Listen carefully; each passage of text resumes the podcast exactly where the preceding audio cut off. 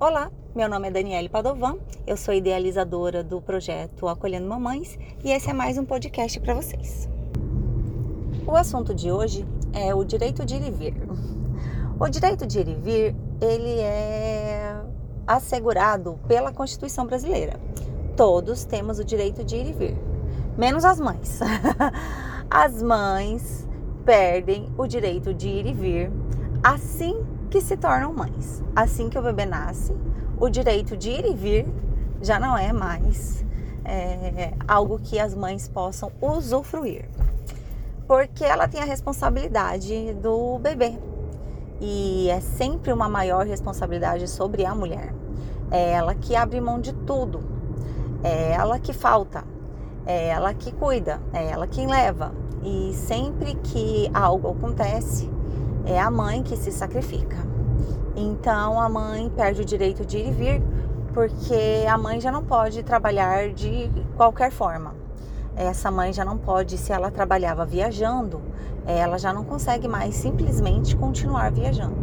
Ela precisa de ter toda uma rede de apoio, toda uma condição para conseguir manter essa rotina de viagens dela para que alguém a substitua com o bebê. E qualquer coisa que aconteça de errado, é a mãe que precisa abrir mão, cancelar as viagens e assumir o papel. Nunca é o homem, né? Nunca é o pai que assume isso. Quando o bebê fica doente, a mãe tem que faltar ao trabalho para poder cuidar, para poder levar, para poder medicar. E se a mãe quer ir à padaria, simplesmente ir à padaria, ela já não consegue assim tão fácil ela dá tanto trabalho fazer mochilinha, coloca o bebê no bebê conforto, o bebê chora e volta. E é, são tantas questões a se pensar que a mãe acaba não indo. E muitas vezes a mãe acaba desistindo de muitas coisas que ela precisaria fazer pela dificuldade que ela tem de fazer qualquer coisa com o bebê. É tão difícil e tem tantos lugares que não são bebê friendly é, hoje nós temos lugares, cada vez mais lugares pet friendly, mas cada vez menos lugares bebê friendly. Então a mãe ela não é bem-vinda em muitos lugares com seu bebê. E aí ela também não pode ir. Ou se ela for em alguns lugares, ela não terá a possibilidade de um local confortável para poder amamentar, ou para poder alimentar, ou para poder trocar uma fralda, enfim, um lugar em que essa criança fique em segurança é, hoje em dia, até para que uma mãe possa viajar, pegar um avião com um bebê é difícil. Porque se o bebê chora, os, os outros passageiros do avião se acham no direito de reclamar, de julgar, de brigar com a mãe, é, para que se imponha um silêncio a essa criança que estaria atrapalhando o descanso desses passageiros. Mas eu gostaria de dizer uma coisa assim para que nós possamos pensar. O avião, ele é um transporte coletivo. Ele não é um transporte individual. A pessoa que quer descansar, que quer privacidade, que quer fazer o que ela quiser, ela precisa ter um transporte individual. Ela deveria alugar um jatinho. A partir do momento que essa pessoa aceitou, entrou num transporte coletivo, significa que todos ali, dentro daquele transporte coletivo, têm direitos, inclusive o bebê. Ainda mais que este bebê não tem controle e e não é dono das próprias vontades e desejos como um adulto, que sim, pode saber que não pode fazer barulho, não pode falar alto, porque tem alguém do lado. O bebê não. O bebê, ele foi tirado ali da, da, da casa do conforto dele para ser levado em algum lugar, porque essa mãe precisava, essa família precisava. E ele tá ali junto. Ele não sabe onde ele está, que está diferente, que tem outras pessoas, que ele tem que respeitar. Ele não aprendeu, ele não chegou nesse patamar de cidadão ainda. Ele é apenas um bebê e ele vai chorar. Ele vai chorar porque o avião provoca dor de ouvido, porque a pressão é, provoca sensações que ele não conhece, porque ele está desconfortável, porque ele não está na rotina na casa dele, porque tem barulhos diferentes. Então o bebê vai chorar. E a sociedade não aceita que esse bebê é, exprima a sua única capacidade de comunicação, que é chorar. E brigam com as mães e etc, e etc, que a gente já viu muitas vezes. Então a mãe vai perdendo o seu direito de ir e vir desta forma, devagarinho, sem perceber. Ela vai abrindo mão, ela vai ficando, ela vai não indo, e quando ela vê, quando ela percebe, quantas coisas que ela não foi, que ela não saiu, que ela não fez, e o quão difícil é para que ela é, faça esse movimento de sair, é tão difícil, demora muito mais, dá o dobro de trabalho de que qualquer pessoa que levanta e vai, levanta e vai. As pessoas recebem uma proposta de emprego e elas analisam e aceitam. A mãe não analisa e aceita, ela precisa saber toda a questão que não depende dela, do emprego e da proposta, que depende da criança. Então a mãe perde o direito de ir e vir e, e, e ele é começa na gravidez porque já na gravidez ela já não pode fazer qualquer coisa.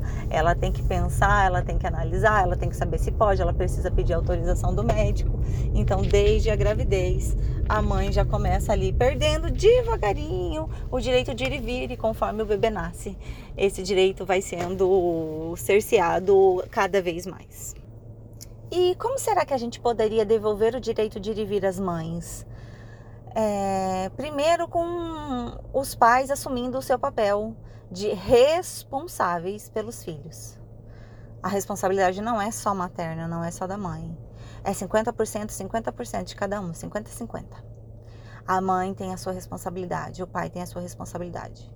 No início, a mãe acaba tendo mais coisas a fazer porque ela tem o peito, é ela que amamenta mas o homem ainda tem as suas responsabilidades. E a partir da fase da amamentação, já se iguala bastante. Então, para começar, os homens deveriam assumir a sua paternidade, seja ela morando junto com a mãe ou não. Segundo, que a sociedade precisa entender, se preparar, receber, aceitar e acolher mães e crianças. Sim, as crianças fazem barulho, as crianças choram, as crianças mexem onde não deve, as crianças dificultam o ambiente. Sim. E nós deveríamos estar preparados para receber e direcionar essas crianças. E não impedi-las, e não fechar a cara, e não olhar torto, e muito menos julgar os pais. Nós deveríamos deixar as crianças ser, serem crianças e nós deveríamos é, realmente, realmente ser uma sociedade que acolhe, que aceita crianças. Como é que o mundo vai continuar se não houverem crianças? Mas nós queremos que as crianças nasçam e automaticamente virem adultos. Enquanto elas não virarem adultos, elas precisam ser trancadas, escondidas e não perturbar. E isso está errado. Nós precisamos, enquanto sociedade, entender mães e aceitar crianças. Ao invés de proibir e tirar crianças do convívio porque elas atrapalham a paz do outro, nós deveríamos entender que elas estão no direito delas e aqueles que estão incomodados, que se retirem. Não quer pegar um avião com barulho de bebê chorando? Alugue um jatinho, vá a pé. Pegue um carro, não vá, fique na sua casa. Você não quer ser perturbado, na sua casa não há perturbação. A partir do momento que você entrou no transporte coletivo, todos têm direitos e o das crianças e dos bebês que não entendem, que ainda não são adultos, são maiores do que os seus. Então, precisamos realmente rever toda, toda a situação da maternidade. Nós precisamos rever toda a postura e, e, e todas as condições e a colocação de cada um na sociedade. Mães e bebês estão colocados, estão vistos, estão considerados de forma totalmente errada. E nós precisamos rever tudo. Desde a gestação, desde a questão da estética, desde a questão do direito de e vir, a questão da aceitação, da, da, do comportamento das crianças, é, do casal, do pai, da maternidade. Nós precisamos rever tudo. E é por isso que eu venho aqui conversar com vocês. Me ouçam e vão lá deem as suas opiniões, deixem seus comentários, coloquem suas sugestões e vamos conversar? Vamos melhorar juntos? Ah, eu espero vocês, vem comigo!